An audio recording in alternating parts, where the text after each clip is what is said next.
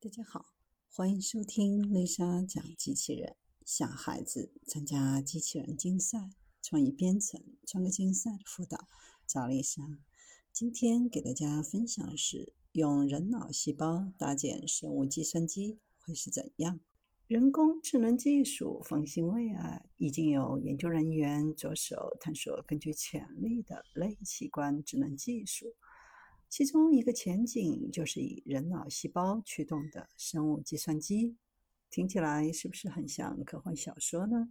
最近大火的 ChatGPT 让人们切身意识到，机器可以表现出与人类相似的智能行为，在一些领域，机器甚至已经超越人类。比如，电子计算机的程序阿尔法狗就击败围棋世界冠军李世石。但不可否认的是，在很多领域，人工智能仍然远远比不上人类的智能。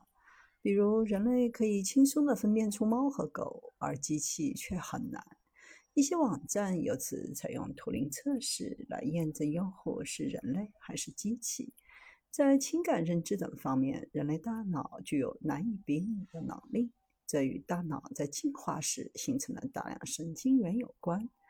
能否复制这种能力是科研人员非常关心的话题。计算和人工智能一直在推动技术革命，而生物计算在提升效率等方面也有不俗的潜力。因此，有研究人员提出以类脑器官为硬件，开发出生物计算机。类器官指的是在实验室内培育的与某种器官功能类似的组织。通常源于干细胞。多年来，科学家以此作为肾脏、肺和其他器官的替代品来进行实验，避免对人体和动物造成伤害。电脑器官指的是一种细胞培养物，存在具有某种类器官功能的神经元。之所以能够提取这种细胞，得益于干细胞研究先驱的开创性研究成果。从皮肤等发育完全的组织当中提取细胞的能力，在实验室培养的人脑模型再现认知功能，如学习和感觉处理。因此，类脑智能也被称为实验室器皿中的智能。这项研究还要解决的一个问题，就是如何与类脑器官沟通，向他们发送信息，接收他正在思考的读数。开发的脑机接口设备，相当于利用这个密集覆盖微小电极的设备，给内脑器官绘制脑电图。与 AI 一样，类器官智能需要通过接收输入来学习和计算，再将结果输出。这就需要使得一种类器官智能听得懂也说得出的语言来交流。人们并不希望只是把类器官智能当做一个黑箱，它的内部状态也希望得到实时的监控。团队就开发出了一种迷你 EEG 脑电帽的接口设备 ——3D 微电极阵列。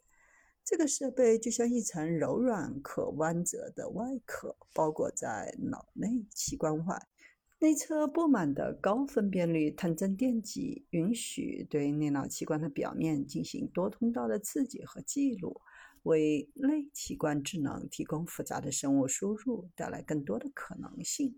比如，将视网膜和脑内器官相连，构建出近乎于人类视觉的系统；进一步探索光学成像全息技术。高通量电生理记录等方法来实现帮助类器官智能的听和说。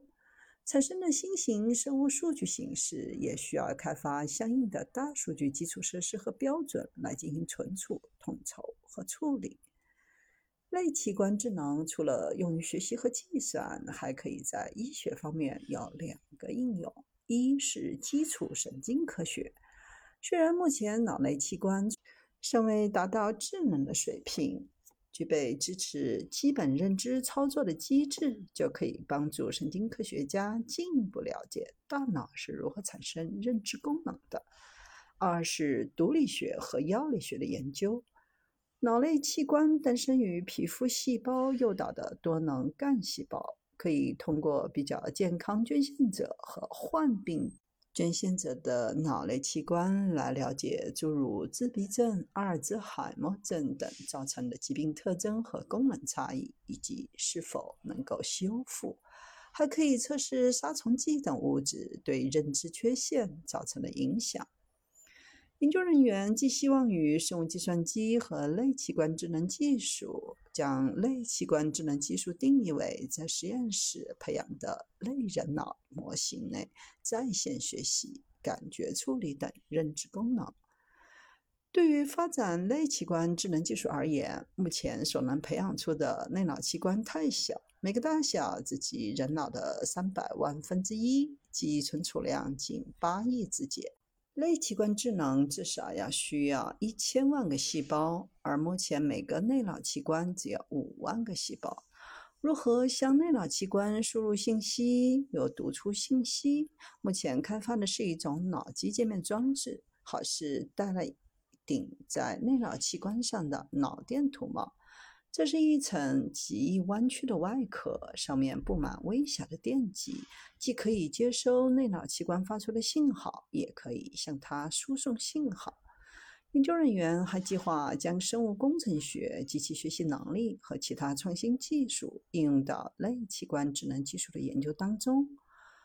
有研究人员在实验室培养出模拟肾脏、肺等人类器官功能的小型类器官，用于研究实验，减少人体和动物的实验。类器官智能技术刚刚起步，要想使类器官智能技术达到与老鼠脑力相当的水平，可能还需要数十年的时间。